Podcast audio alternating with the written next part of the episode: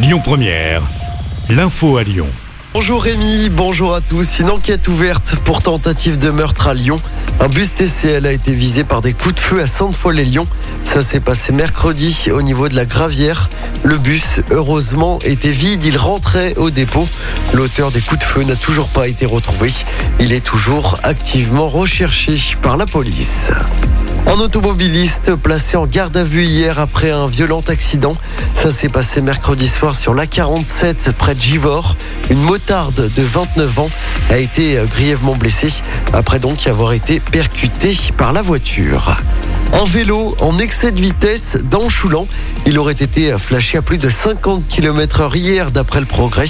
Vous le savez, un radar est en place hein, depuis le 11 août dernier après deux accidents mortels cet été. Et à partir du 17 septembre prochain, la vitesse doit passer à 30 km heure, date prévue de la fin des travaux. Des agressions sexuelles dans un EHPAD de la région. Ça s'est passé dans la nuit de mardi à mercredi à Oyonnax. D'après le progrès, deux individus seraient rentrés dans le bâtiment. Ils ont été mis en fuite et sont activement recherchés. Une enquête est ouverte. Lyon va fêter ce vendredi le 77e anniversaire de sa libération. Un cortège partira de la place des terreaux.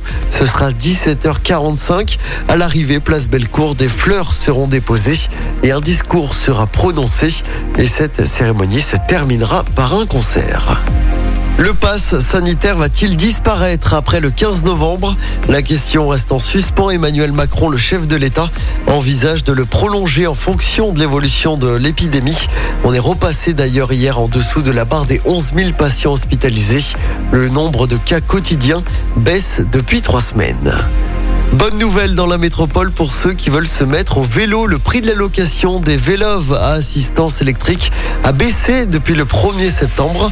35 euros par mois pendant 3 mois renouvelables au lieu de 50 ou 60 euros par mois. En sport du basket, d'abord premier match et première défaite de l'Asvel à l'Instar Game.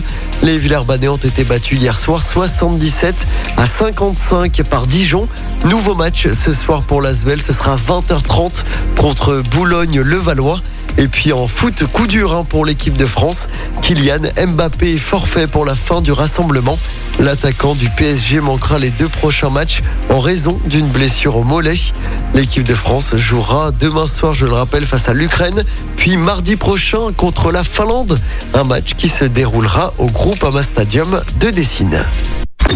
Écoutez votre radio Lyon Première en direct sur l'application Lyon Première, lyonpremière.fr et bien sûr à Lyon sur 90.2 FM et en DAB+. Lyon Première